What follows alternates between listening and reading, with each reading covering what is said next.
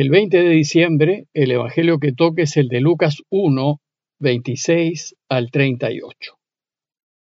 A los seis meses, el ángel Gabriel fue enviado por Dios a una ciudad de Galilea llamada Nazaret, a una virgen desposada con un hombre llamado José, del estirpe de David. La virgen se llamaba María.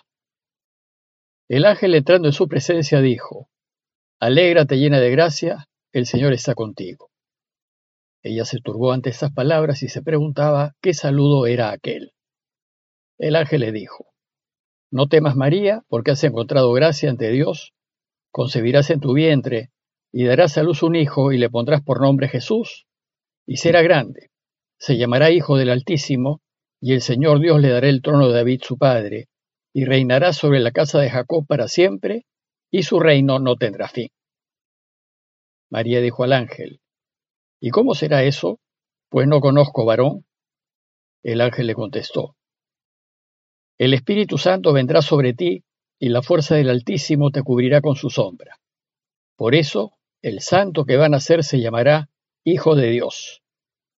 Ahí tienes a tu pariente Isabel, que a pesar de su vejez ha concebido un hijo, y ya está de seis meses la que llamaban estéril, porque para Dios nada es imposible.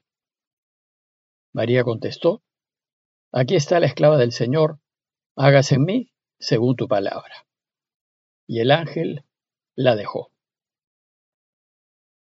A pocos días de celebrar el nacimiento de Jesús, el Evangelio que toca es el de la concepción del Señor.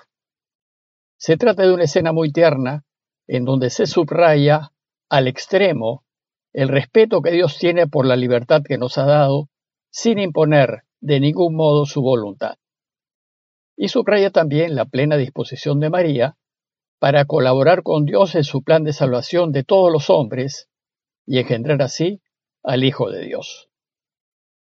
El relato se inicia con el envío del ángel Gabriel. Con la presencia del ángel, Lucas quiere remarcar un momento muy especial de profunda intimidad espiritual de María con Dios. María se encuentra en un estado de oración profunda y la presencia del ángel lo confirma. Dijimos ya que cuando la escritura menciona ángeles o sueños, intenta relatarnos una experiencia espiritual que es muy difícil de describir con palabras normales. Según el texto, el encuentro con el ángel tuvo lugar en una ciudad de Galilea llamada Nazaret, pero más que ciudad, era una pequeña y olvidada aldea campesina. La tradición occidental ubica el encuentro del ángel con María en su casita de Nazaret, una casita que debió ser sumamente sencilla, como la de los demás habitantes de Nazaret, la mayoría pastores. Probablemente de un solo cuarto y enclavada en la roca de las colinas de Galilea, cerrada por una pared y con piso de tierra firmada. La tradición oriental, la ortodoxa, ubica este encuentro en la fuente de agua del pueblito de Nazaret. Donde sea que María haya vivido esta indescriptible experiencia espiritual, el hecho es que Dios le hizo saber, por medio de su ángel, su deseo. Ángel significa mensajero, y lo que hace un ángel es transmitir los deseos de Dios. El ángel se llamaba Gabriel y su nombre significa Dios es mi fortaleza. Pero Gabriel era más que ángel, era un arcángel, es decir, un jefe de ángeles para indicarnos que el mensaje que traía de Dios era muy importante. Luego Lucas nos describe a María y nos dice que era una virgen desposada con un hombre llamado José, del estirpe de David, y que la virgen se llamaba María. En esta frase, dos veces nos dice Lucas que María era virgen, pero que ella estaba desposada, es decir, ofrecida en matrimonio a José, un campesino también de la aldea de Nazaret, que sabemos ejercía el oficio de carpintero. El relato nos dice que José era de la descendencia de David y por tanto el hijo que adoptase y considerase suyo pasaría a ser también descendiente de David, con lo cual Jesús cumpliría la condición que se exigía del Mesías, ser de la descendencia de David. El desposorio era un acuerdo entre familias en donde, en este caso, las familias de María y José acordaron que sus hijos se casasen. Con la fiesta de los desposorios se sellaba el acuerdo y María y José eran considerados oficialmente novios, pero no podían vivir juntos hasta que no se realizase el matrimonio. Sin embargo, a ojos del pueblo, los desposados eran tratados como si ya estuviesen casados. Y nos dice además que esta virgen se llamaba María. María era un nombre sumamente común entre el pueblo de Israel. Los evangelios mencionan a varias mujeres con el nombre de María. Por ejemplo, la hermana de Lázaro, María Magdalena, la mujer de Clopas, etc. Y esto para indicarnos que María fue una mujer del pueblo, una más, una mujer normal como muchas otras, pero con una extraordinaria diferencia. Estaba absolutamente enamorada de Dios y dispuesta a hacer su voluntad en todo. Entonces dice el texto que el ángel, entrando en su presencia, dijo, Alégrate llena de gracia, el Señor está contigo. Alégrate era un saludo especial, reservado para los tiempos mesiánicos, para los tiempos de la venida del Mesías, pues ese será un tiempo en donde la alegría será total. Ahora bien, el texto nos dice que María se turbó ante estas palabras y se preguntaba qué saludo era aquel. Claro, María estaba confundida, pues el saludo de alégrate en ese momento no tenía mucho sentido, pues el Mesías aún no había llegado y el pueblo estaba sufriendo las penurias de la invasión romana. ¿Cómo pues poder alegrarse? Sin embargo, lo primero que hace el ángel es traerle paz y consolarla diciéndole, no temas. Lo que es de Dios siempre trae paz y quita todo temor y turbación que se pueda sentir. Y la paz le viene a María con las palabras del ángel que le transmiten los deseos de Dios.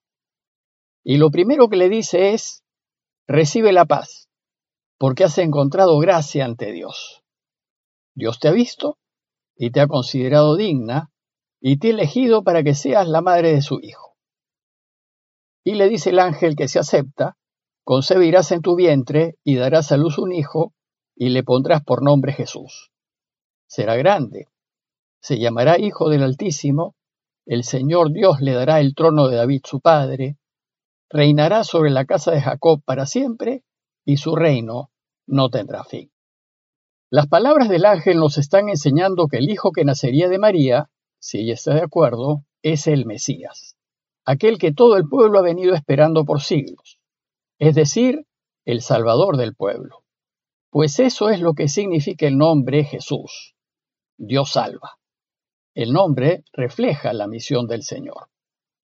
Como descendiente de David, él será el Mesías rey. Él heredará el trono del rey David y él reinará sobre el pueblo de Israel para siempre. Bueno, pero ya sabemos que Israel no lo quiso como rey, pero sí será el rey del nuevo pueblo de Dios, de su iglesia, pues los cristianos lo reconocerán como el Mesías y el rey del universo. Ante el anuncio del ángel, María tiene una importante duda. Ella desea complacer a Dios, pero ¿cómo puede tener un hijo si ella es virgen? Entonces dice el relato que ella contestó al ángel diciéndole, ¿Cómo será posible que pueda tener un hijo si no conozco varón?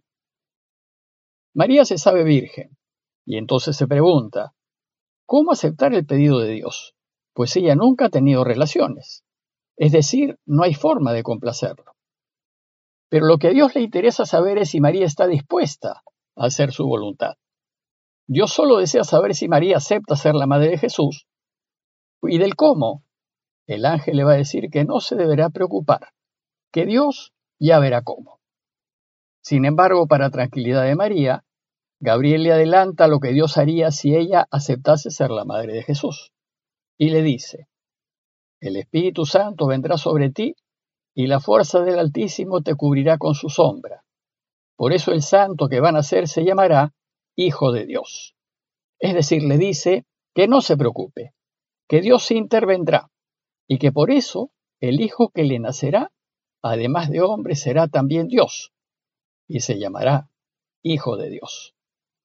Y para demostrarle que Dios puede hacer lo imposible, le pone como ejemplo a Isabel y le dice, ahí tienes a tu pariente Isabel. Isabel era familiar de María, una anciana que no había podido tener hijos. Y el ángel le comunica que a pesar de su vejez ha concebido un hijo y que ya está de seis meses la que llamaban estéril, porque para Dios nada hay imposible. Por medio de Gabriel, María se entera que la estéril anciana Isabel estaba encinta. Y de esta manera el ángel le hace saber que nada hay imposible para Dios, que Dios solo requiere de nuestra disposición, del ofrecimiento libre de nuestra persona, para lo que Él quiera, que le ofrezcamos nuestra libertad, y que si nosotros nos ofrecemos a Dios, Él hará maravillas por nuestro medio. Ahora bien, María era consciente de que si le respondía que sí, y que estaba dispuesta a ser la madre de Jesús, se corría el riesgo de ser asesinada a pedradas, pues estaba desposada con José, y según la ley, toda adúltera debía morir a pedradas. Y entonces, sabiendo el riesgo que corría, dice el texto que María contestó, Aquí está la esclava del Señor, hágase en mí según tu palabra. Es decir, María contestó que sí, que estaba dispuesta a lo que Dios quiera, que le entregaba su libertad para que él hiciese como mejor le parezca, confiando absolutamente en que si se pone completamente en manos de Dios, Dios la protegerá, proveerá de lo que necesite y la bendecirá abundantemente. Y entonces, con el sí de María, nos dice el texto que el ángel la dejó. Dios pues no le impone su voluntad a María, como no nos la impone a nosotros. Él le preguntará y esperará que ejerza su libertad en favor suyo, que haga su voluntad. Pues si la hacemos, Él nos cuidará, nos salvará de todo peligro y bendecirá a nosotros y a todo nuestro entorno. Solo debemos estar dispuestos a asumir cualquier dificultad que se presente por hacer solo la voluntad de Dios. Y si lo hacemos, Él hará posible lo imposible. Gracias pues a la grandeza de María y a su disposición para arriesgarse a hacer la voluntad de Dios en todo, Dios pudo actuar y Jesús pudo nacer para beneficio de todos. Pidámosle a Dios su gracia para que estemos dispuestos a hacer solo lo que Él quiera y que estemos dispuestos a mantenernos en la verdad y la justicia siempre y a asumir cualquier riesgo de peligro, sabiendo que si lo hacemos por Él, Él velará por nosotros. Parroquia de Fátima, Miraflores, Lima.